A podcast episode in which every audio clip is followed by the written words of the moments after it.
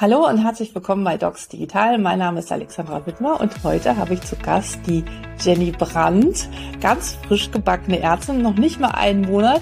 Schön, dass du da bist, Jenny. Ja, ganz herzlichen Dank für die Einladung. Wir haben gerade gesagt, wie haben wir uns kennengelernt? Wahrscheinlich über LinkedIn. Da bin ich auf dich aufmerksam geworden, weil du als damals noch Medizinstudentin dich schon für digitale Themen in der Medizin interessiert hast. Bitte nimm erstmal die Zuhörerinnen und Zuhörer so ein bisschen mit, wer du bist, erzähl ein bisschen über dich und ja, darfst gerne starten. Ja, ganz herzlichen Dank. Also meinen Namen hast du schon gesagt. Ich bin Jenny Brandt und ähm, jetzt seit knapp vier Wochen fertig mit dem Medizinstudium. Ähm, vor meinem Medizinstudium war ich in einem komplett anderen Bereich tätig. Also ich habe davor Kunstgeschichte studiert und BWL und war dann in der Finanzdienstleistung und im Investmentbanking beruflich tätig, auch an der Wirtschaftswissenschaftlichen Fakultät an der Uni Frankfurt und das hat mich alles nicht wirklich zufrieden gemacht. Also ich hatte bereits als Kind diesen Wunsch, Ärztin zu werden. Ähm, mit meiner Abiturnote hat das dann nicht direkt geklappt nach der Schule, also habe ich was anderes gemacht und äh, war dann in Elternzeit mit meinem Sohn und mein Arbeitsvertrag an der Uni Frankfurt lief aus, ja. Und da dachte ich, okay, entweder ich bewerbe mich jetzt intern nochmal weiter oder ich mache was ganz anderes.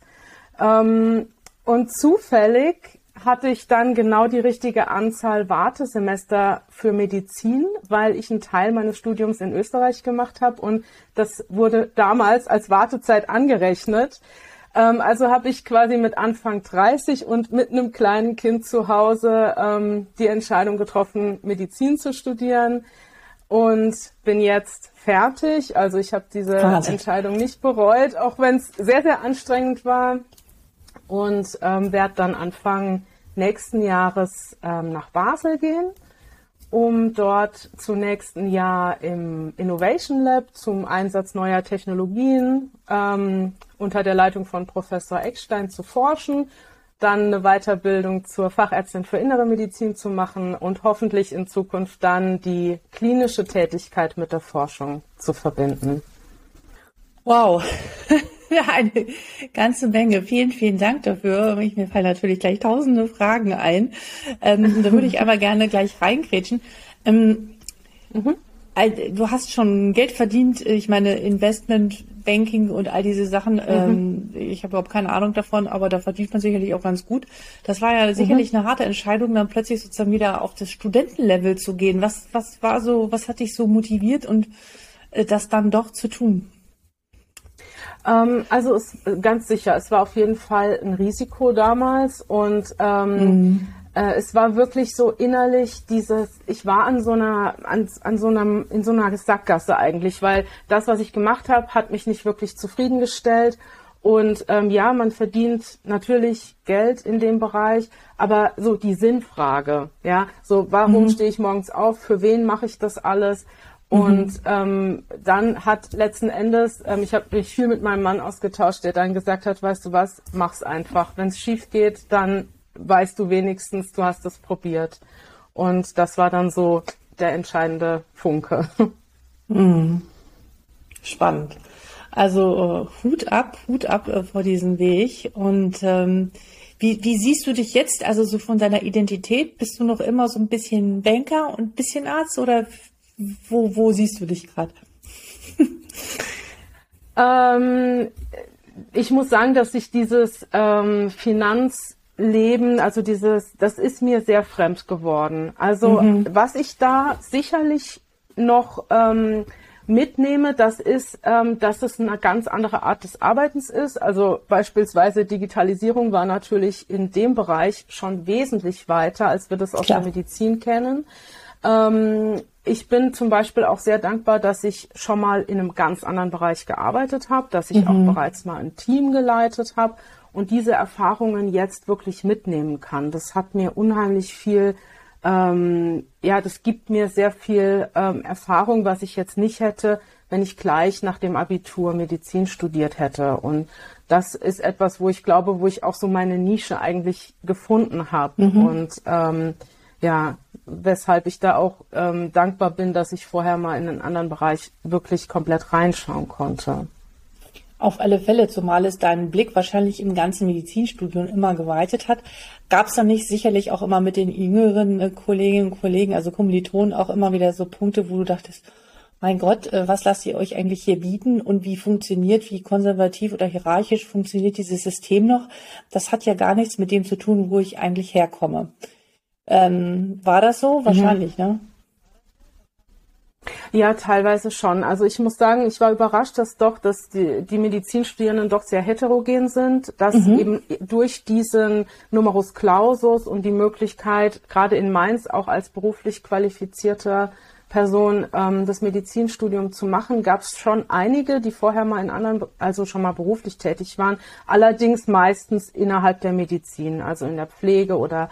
Rettungsdienst mhm. und ähm, da gab es auch ähm, Studierende, die auch schon mal über 30 waren oder auch schon Kinder hatten. Von daher war das eine gute Mischung. Ja. Aber ja, ja, das stimmt. Also es fiel mir sehr schwer, erst einmal reinzukommen in dieses sehr hierarchisch geprägte Denken. Also das muss ich schon sagen.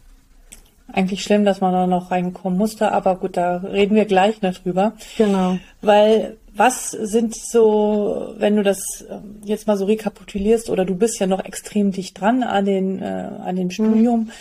was sind so die fünf Top-Themen, die frische junge Mediziner oder angehende Ärzte in diesen Zeiten wirklich umtreiben? Mhm. Genau, also das sind, damit habe ich mich jetzt echt auch viel auseinandergesetzt, weil, mhm. wie du sagst, ich noch sehr nah dran bin am Studium und jetzt auch im praktischen Jahr einfach mit sehr vielen jungen Ärzten und Ärztinnen zusammengearbeitet habe. Und ich glaube, so ein Top-Thema ist sicherlich die Vereinbarkeit Familie und Beruf. Das ist, ähm, also ich habe jetzt die doch sehr außergewöhnliche Situation, dass mein Kind, äh, mein Sohn ist jetzt zehn, der geht schon aufs Gymnasium, der wird immer selbstständiger und ähm, braucht auch mich nicht mehr so sehr. Ähm, und zieht sicherlich auch die Gesellschaft von Gleichaltrigen vor. Das heißt, ähm, das, das ist eine ganz andere Situation als viele meiner Kommilitoninnen, die jetzt entweder gerade Kinder bekommen haben oder planen, Kinder zu bekommen und dann teilweise sagen, ich weiß überhaupt nicht mit kleinem Kind, ähm, welchen Facharzt ich wählen soll.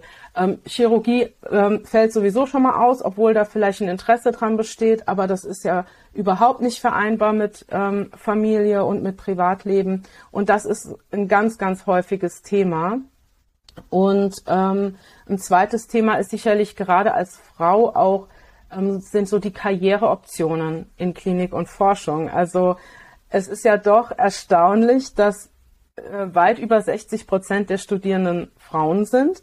Aber wenn wir jetzt zu den Oberärzten schauen, der Anteil der Habilitierten oder ähm, sogar Chefärzten, ähm, weibliche Chefärztinnen sind immer noch eine Rarität, muss man einfach sagen. Und da sieht man, da stimmt irgendwo was nicht. Also da, da ist irgendwo so eine gläserne Decke, ähm, die es Frauen sehr, sehr schwer macht, in der Medizin tatsächlich Karriere zu machen. Und ähm, ja, dann sicher auch ein Thema die Arbeitslast, ja, und die Umstände mhm. im Gesundheitssystem, ähm, was Frauen wie Männer aber gleichermaßen betrifft. Also was mich sehr stark ähm, innerlich berührt hat, das war, dass viele junge Assistenten ähm, nach drei, vier, fünf Monaten im Beruf so frustriert sind, dass sie sagen, es war der größte Fehler, Medizin zu studieren, ich hätte was anderes machen sollen oder schon drüber nachdenken, auch aus dem Beruf rauszugehen. Das finde ich sehr traurig. Mhm. Und der fünfte Punkt? Ja. Der fünfte Punkt ähm, ist sicherlich auch, hat auch sicher zu tun mit der Arbeitslast, also dass viel Dokumentation gemacht werden muss. Ich habe jetzt schon häufiger gehört, ich bin eigentlich eine hochbezahlte Sekretärin.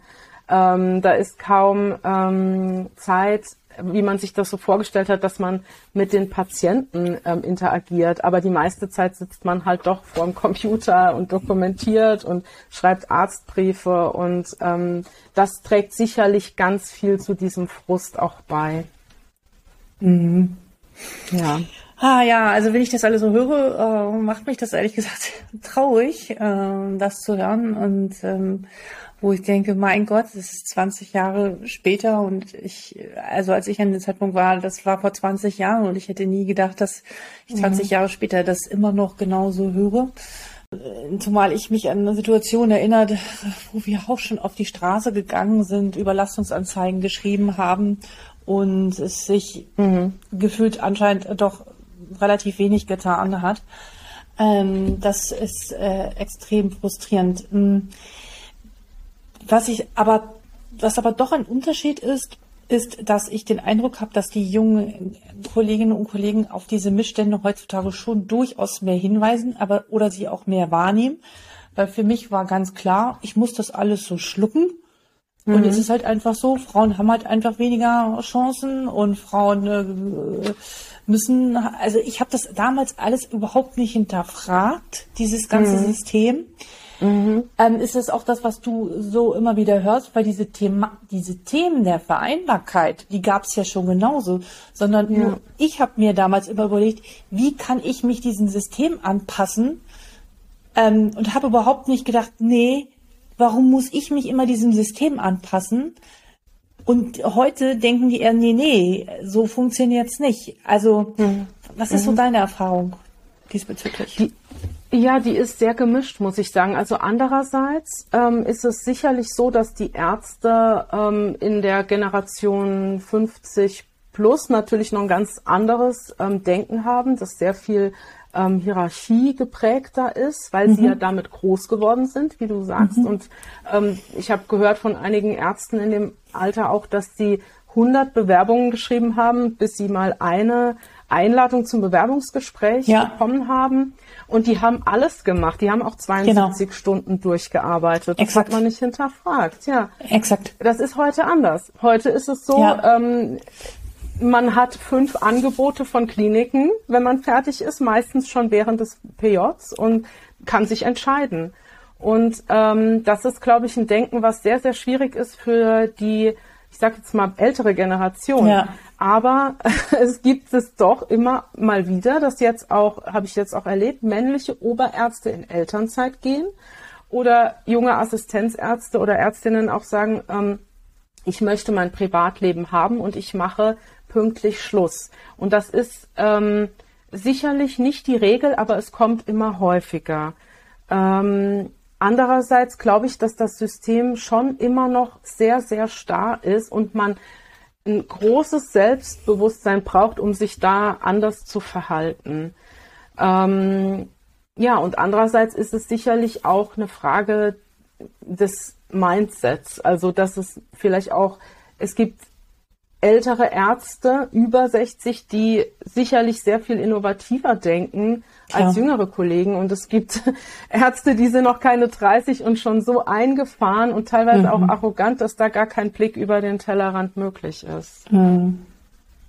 Klar, ja. die Charaktere sind äh, wie in jedem anderen Beruf auch sehr unterschiedlich, aber ich bin ja froh und mhm. dankbar über jegliche Lockerung und Bewegung und Hinterfragen dieses Systems, ob das so, wie es immer gelaufen ist, weiter funktioniert. Aufgrund der digitalen mhm. Themen wird es auch gar nicht mehr so weitergehen. Ähm, da kommen wir gleich noch drauf. Ja. Ähm, das finde ich ganz mhm. gut. Aber dennoch sieht man mal, was sind wirklich die brennenden Themen, die Ärzte primär interessieren und nicht das Thema, wie kann die Medizin digitaler werden? Und genau. wie können wir all diese Dinge lernen? Weil andere Themen, äh, die sozusagen die Primärbedürfnisse, äh, wie geht's mir gut und wie kann ich auch wirklich, nur wenn es mir gut geht, auch gut für meinen Patienten sein, viel mehr mhm. im Vordergrund stehen. Und dann sehen die Kolleginnen und Kollegen auch nicht, dass sozusagen diese ganzen digitalen Tools, die da entwickelt werden, am Ende dafür da sind, dass sie das dann alles wiederum leben können da ist ja noch ein großer Gap ja. zwischen dem, was dort entwickelt wird und das, was wirklich gerade momentan in der Realität ankommt. Ja. Genau. Wie bist, ja. wie bist du in diese Schiene äh, gekommen der digitalen Medizin, wobei doch so mhm. andere Themen eher so brennend sind? Wie, wie war, was waren so deine ersten mhm. Berührungspunkte? Äh, ja, also bei mir war es so, ähm, ich hatte ja erwähnt, dass ich vor dem Medizinstudium in einem mhm. ganz anderen Bereich tätig war und dort war Digitalisierung schon wesentlich mhm. selbstverständlicher. Mhm. Also ich habe zum Beispiel für eine Investmentgesellschaft gearbeitet, die KI-gestützte Fonds aufgelegt hat. Da kam gerade das erste iPhone auf den Markt. Und als ich dann in die Welt der Medizin kam, war ich halt etwas überrascht, weil es gab da auf den Stationen diese ganzen Papierakten und da wurde dieser, dieser Wagen mit den Papierakten bei der Visite rumgeschoben und handschriftlich Stimmt. eingetragen und dann ja, äh, Faxgeräte zur Kommunikation benutzt. Ja, das war skurril teilweise und das ist ja bis heute so. Und ja. ähm, im Studium, also ich glaube, das war im achten Semester, habe ich dann einen Wahlpflichtkurs belegt mit dem Namen Medizin im digitalen Zeitalter. Mhm. Das klang für mich interessant und ich dachte, äh, was verbirgt sich dahinter? Und das war ein sehr, sehr guter Kurs. Ähm, das war ähm, von Sebastian Kuhn, der damals noch in mhm. Mainz mhm. tätig war. Jetzt hat er eine Professur für digitale Medizin. Und dieser Kurs hat mir die Augen geöffnet dafür, dass dieser digitale Wandel eben in der Medizin schon ankommt und es teilweise, ja, was es teilweise halt auch alles schon gibt. Also künstliche Intelligenz in der Diagnostik ähm, oder Apps auf Rezept oder Robotik in der Chirurgie. Und ich habe das echt aufgesogen wie ein Schwamm und mich seitdem halt intensiv ähm, damit beschäftigt, auch in meiner Freizeit und ja, dann findet man doch halt sehr schnell Gleichgesinnte und baut ein Netzwerk auf und ähm, äh, so, so kam das dann bei mir. Ja. Und du hast in dieser Zeit, das, dieser Kurs war in Mainz, gewesen. Wie ist genau. es so mhm. insgesamt mit den Kursen für äh, digitale Kompetenzen für Ärztinnen und Ärzte an den Universitäten? Hast du dich da mit anderen Unis mal ausgetauscht? Gibt es da Netzwerke? Und wie ist da der aktuelle Status? Sind die Universitäten gerüstet für die Dinge, die da kommen und die Ärztinnen und Ärzte in Zukunft wissen müssen, um Patienten kompetent zu beraten?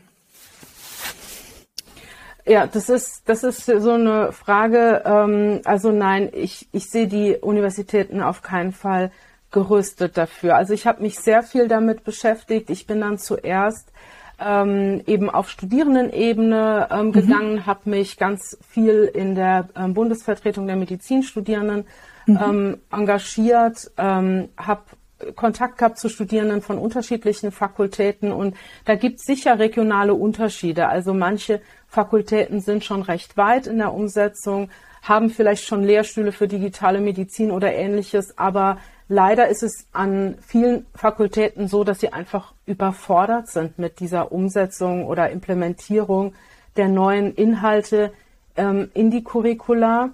Und ich habe dann eben innerhalb der BVMD erst einmal ähm, mit anderen Studierenden zusammen ein Projekt gegründet, digitale Medizin. Ähm, und ähm, das war so der erste Versuch. Und das hat sich dann aber schon auch schnell gezeigt, dass diese alleinige ähm, Bottom-up-Bewegung, also das Studierende aufmerksam machen auf dieses Thema, mhm. dass das nicht ausreicht, um mhm. nachhaltig was zu verändern. Also dieser Hebel ist nicht groß genug. Man braucht beides. Man braucht diese Bottom-up, aber auch Top-down-Bewegungen. Dann habe ich, ja, also das, das reicht nicht aus. Ja, deswegen habe ich Top-down, das wäre für mich jetzt die Dozierenden, die Experten für digitale Medizin, diejenigen, ähm, die eben an dem Hebel sitzen, um tatsächlich was zu verändern. Und habe mich da dann auch angefangen auszutauschen. Ähm, genau, ja. also das war halt das war dann sehr interessant, weil auch da war eine sehr große Offenheit ähm, für den Austausch und auch immer so eine ehrliche Freude drüber, dass junge Mediziner sich mit dem Thema auseinandersetzen. Und ähm, dann kamen immer mehr Leute zusammen. Wir hatten digitale Treffen und ähm, das ist ein richtiges Netzwerk entstanden aus ähm, mittlerweile circa 25 Personen aus den Bereichen Medizin, Informatik, mhm. auch Didaktik und ähm, das sind Professoren, Institutsleiter, aber auch Studierende von unterschiedlichen Fakultäten aus ganz Deutschland und aus der Schweiz. Ähm, und wir beschäftigen uns halt mit diesen digitalen Kompetenzen in der Medizin. Also hat auch einen Namen, DICOM steht für digitale Kompetenzen in der Medizin. Genau. Und Genau, äh, ja. das heißt, ihr beschäftigt euch damit, das heißt, ihr entwickelt Leitlinien, was mhm. ist wichtig, also, was müssen Mediziner wissen und was müssen sie nicht wissen oder ähm, wo findet man, also trefft ihr euch noch regelmäßig und wo findet man diese Informationen dazu?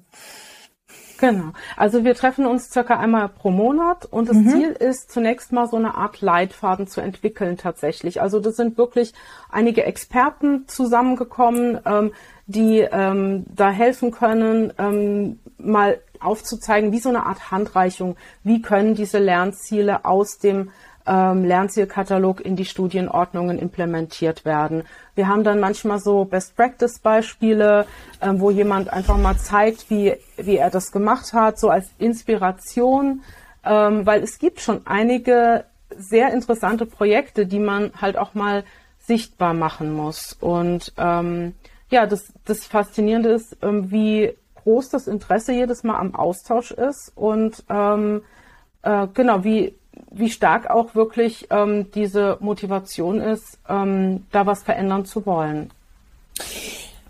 Hm, du hast ähm, einerseits erzählst du das, auf der anderen Seite hast du eben gesagt, die äh, Umsetzung an den Universitäten ist noch nicht da. Woran hapert es nee. da? Also wa, wa, was, hm, ist, was ist die also, Blockade? Ähm, ich glaube, dass es tatsächlich an Personen mangelt, die das Thema unterrichten können. Okay. Also ähm, wir haben jetzt zum Beispiel für Mainz einen Wahlpflichtkurs entwickelt ähm, zum Thema ähm, künstliche Intelligenz in der Radiologie mit einigen Radiologen zusammen und haben da ähm, Radiologen und, und KI-Experten, teilweise aus Köln, aus Lübeck, zusammengetrommelt, ja, und ähm, haben dann teilweise noch Online-Kurse, die uns von KI Campus zur Verfügung gestellt werden. Mhm. Das heißt, das ist, da steckt enorm viel Arbeit dahinter, mhm. so einen Kurs zu entwickeln. Klar. Und der ist jetzt gerade mal für zehn ähm, Studierende konzipiert. Ähm, und ich glaube, das wäre so das müsste sich halt ändern, dass man wirklich sagt, man denkt nicht nur innerhalb der Fakultät, sondern man bündelt Synergien, ja, und mhm. nutzt halt auch teilweise qualitativ hochwertige Online-Kurse, lädt Experten ein, wenn sie an der eigenen Fakultät nicht vorhanden sind. Und ähm, die Schweiz macht es da auch beispielsweise vor. Also da funktioniert es sehr, sehr gut. Und wir müssen das Thema halt in, im Pflichtcurriculum verankern. Nicht nur im Wahlpflichtbereich, ja, und nicht erst 2025, 26. Das ist viel zu spät. Genau, und das habe ich auch von dir erfahren. Und da würde ich nochmal dich ganz doll bitten, mir diesen Link zu schicken. Nämlich 2025, 26 ist im neuen Lernzielkatalog das Thema digitale Kompetenzen mhm. sehr detailliert äh, verpflichtend für jeden Mediziner und Medizinerin.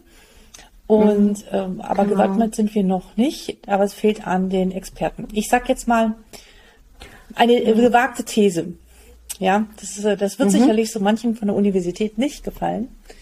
Meine Annahme ja. ist, dass es nicht mehr darum geht, Forschung zu digitalen Themen zu machen, sondern es geht darum, die Leute, die gerade diese ganzen Tech-Firmen, die der Lösung für, äh, äh, für Patienten als auch für Ärzte, für vereinfachte Prozesse, für eine bessere Diagnostik, für eine bessere Therapie entwickeln, dass mhm. die aus dem Feld, aus dem Alltag, die es jeden Tag machen, dass mhm. wir die an die Leute bringen müssen, die das denen lehren, weil die wissen, was sie, was sie tun und ich mhm. glaube nicht mehr, dass es der Professor im Elfenbeinturm ist, der diese Kompetenzen hat und die an die Studierenden weitergeben kann. Oder? Mhm. Mhm. Ja, ich glaube auch. Also ich glaube, dass, dass viele Ärzte wirklich ihr Rollenbild total ähm, überdenken müssen. Und ähm, gerade das, was du sagst, die Tech-Firmen machen es ja sowieso. Genau. Die warten nicht auf die Nein. Mediziner. So, Exakt. und dann ist die Frage, wollen wir jetzt, dass die, dass die Tech-Firmen, dass die das übernehmen, dass die ähm, nachher entscheiden, ähm, wie digitale Medizin umgesetzt wird, äh, weil da bin ich mir sicher, da wird nicht in erster Linie der Patient oder der, das Patientenwohl im Fokus stehen. Und ähm, das ist eben so äh, das, wo ich wirklich sage, man muss aufwachen, auch die Ärzteschaft muss da ein bisschen sich bewegen und ähm, sich mit dem Thema auseinandersetzen. Und ja, ich sehe das schon so, dass auf jeden Fall da eine Zusammenarbeit stattfinden muss. Ja. Also sowohl in der Forschung wie auch in der Lehre. Ja. ja. Mhm. Ganz sicher. Mhm. Du hast gesagt, das, was ihr macht in eurer Arbeitsgruppe, muss mehr Sichtbarkeit haben. Wo findet diese Sichtbarkeit gerade statt?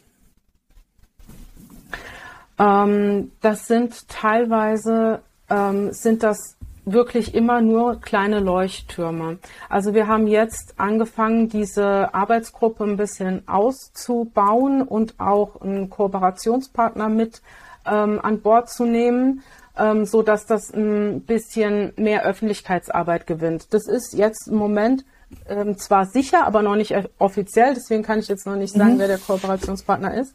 Wird aber sicherlich dann ähm, offiziell sein demnächst, so dass ich hoffe, dass dadurch auch so ein bisschen mehr das öffentliche Interesse geweckt werden kann für das Thema, gerade für das Thema Medizin, also Digitalisierung in der Medizin. Und ähm, ich denke, das ist halt ein hoch ähm, relevantes gesellschaftliches Thema, weil ja. mit Medizin hat, kommt jeder gewollt oder ungewollt früher, in, früher oder später in Berührung. Und deswegen glaube ich, braucht es da ähm, das ganz dringend, dass wir uns aus dieser ähm, Blase rausbewegen. Es gibt auch diese digitale Medizinblase. Ne? Ähm, Total. man trifft immer auf die gleichen ja. Leute. Ne? Das ist tatsächlich so. Aber das muss auch darüber hinaus wirklich ähm, bekannt gemacht werden oder muss ein bisschen ähm, in, de, in das Bewusstsein der, der Gesellschaft gerückt werden. Hast du eine Webseite? Habt ihr eine Webseite? Dann verlinken wir die. Ähm, noch nicht, aber werde ich, werde ich dir dann zuschicken. Ja. Okay, gut. Also momentan ist es erstmal nur eine Ankündigung okay. auf der äh, Website der Charité, aber das kann ich auch zum Beispiel schon mal ah, ja, rüberschicken. Super. super. Ja.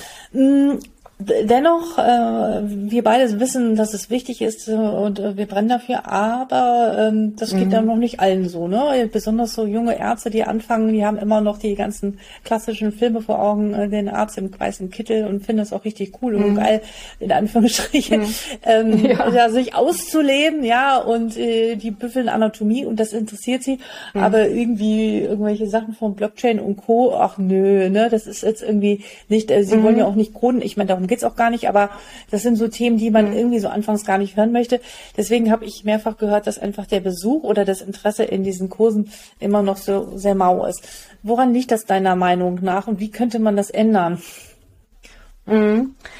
Genau, also ich glaube auch, dass es ähm, dass das dass momentan den ähm, jungen Medizinern, wozu ich ja auch gehöre, deswegen habe ich ja so viel Kontakt mhm. äh, mit, mit jungen Medizinern und Medizinerinnen, noch nicht bewusst ist, dass eben dieser Beruf völlig neu definiert wird, wie du es auch schon ähm, erwähnt hast. Ja, mhm. ähm, ich glaube, dass viele denken, na ja, so digitale Medizin, okay, das ist sowas für ein paar so Informatik-Freaks, es ist so eine Nische, die interessieren sich halt dafür.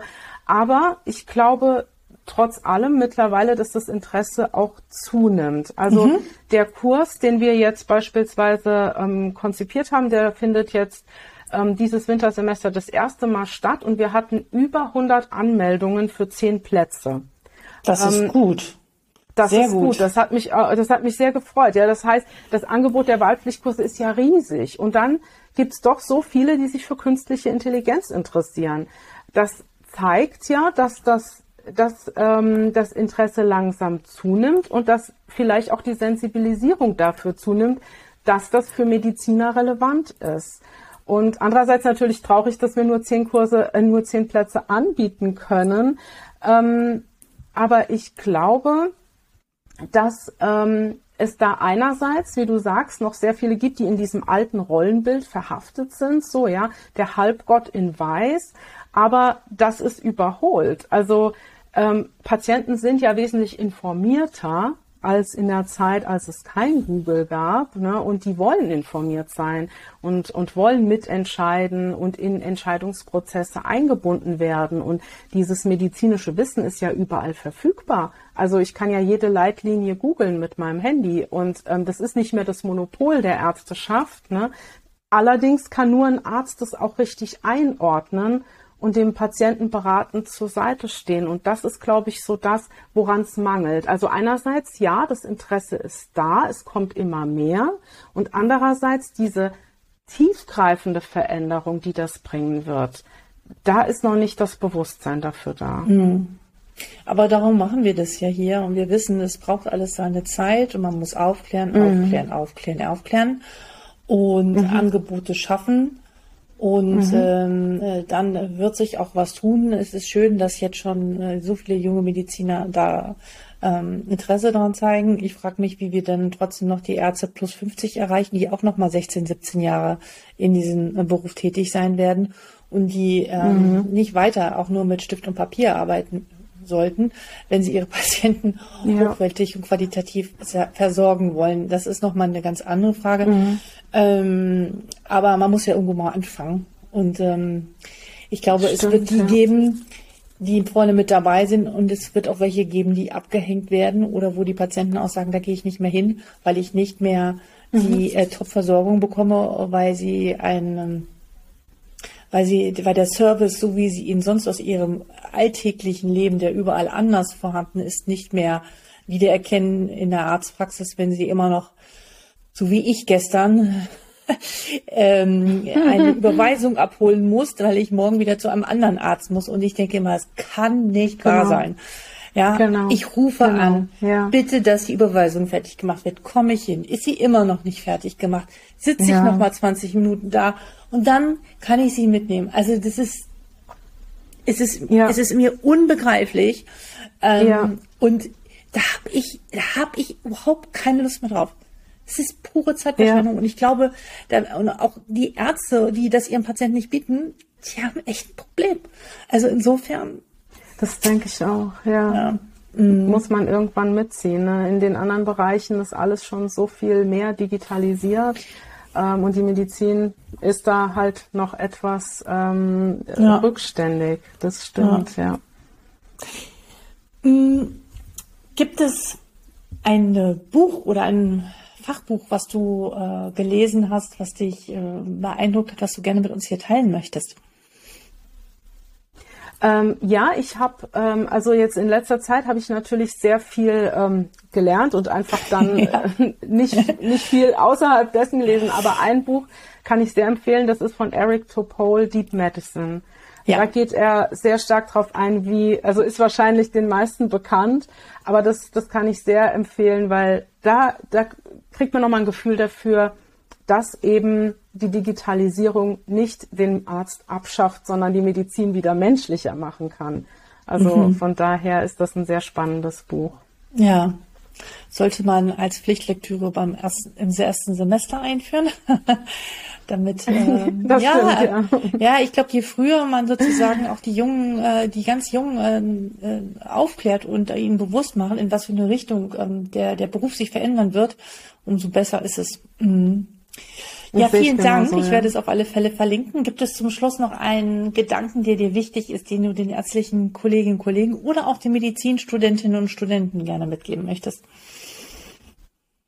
Ähm, ja, also keine Angst vor der Digitalisierung haben. Also oft höre ich ja, die KI ersetzt nachher die Ärzte und so weiter. Das ist natürlich nicht der Fall. Ähm, sie kann uns helfen, ja, so wie jedes andere Tool, das wir einsetzen, wie Sonographie, EKG, Röntgen, es einfach mehr zu umarmen und ähm, sich damit auseinanderzusetzen. Ja. Genau. Ich glaube, auch Vorbehalte, Ängste ähm, und all diese Dinge können wir nur abbauen, indem wir das Wissen aufbauen. Dann können wir wirklich mhm. äh, differenziert mitsprechen. Und ich glaube, diese Unwissenheit über viele Themen führt bei vielen Ärzten, besonders in so Verbänden, immer noch zu großer Blockadehaltung. Und die führt uns nicht weiter. Ein weiter so gibt es nicht mehr. Genau, sehr so. gut gesagt, ja. Liebe Jenny, ich wünsche dir jetzt weiterhin erstmal äh, ganz viel Erholung. Danke. Ähm, wann geht's denn los? Wann gehst du in die Schweiz? Ähm, am 1.4. startet mein Arbeitsvertrag, also oh, ich ja, werde bis dahin noch die Doktorarbeit fertig schreiben. Ah, genau. Okay, okay. äh, noch eine letzte Frage, warum die ja. Schweiz und nicht Deutschland? Also man muss es einfach sagen. Ähm, also ich habe das Angebot tatsächlich bekommen und es ist äh, es ist schon weit. Also die Schweiz ist dahingehend einfach schon weiter, sowohl in der Forschung als auch in der Lehre.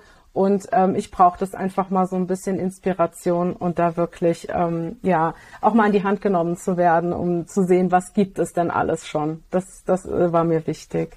Super. Und dann lässt du dich da richtig richtig gut ausbilden und kommst hier zurück und wirst eine ganz berühmte Professorin für digitale Medizin oder so ähnlich. Und dann sprechen wir uns auf alle Fälle wieder. Kein Wort in Gottes Ohr.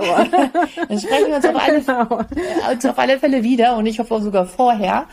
Ähm, bleib unbedingt ja. weiter dabei. Ich finde es toll, dass du dich schon äh, so früh dafür mhm. eingesetzt hast und auch deine Perspektive gerade mit deinem Hintergrund in die Medizin mit einfließen lässt. Ich glaube, ähm, solche Menschen und Leute brauchen wir immer wieder, die ähm, Brücken zu anderen äh, Fächern, zu anderen äh, Gebieten, Lebensbereiche schlagen. Und ähm, ich bin mir sicher, da wird mhm. Großartiges noch draus erwachsen. Alles Gute für dich. Ganz herzlichen Dank, ebenso. Vielen Dank für deine Zeit.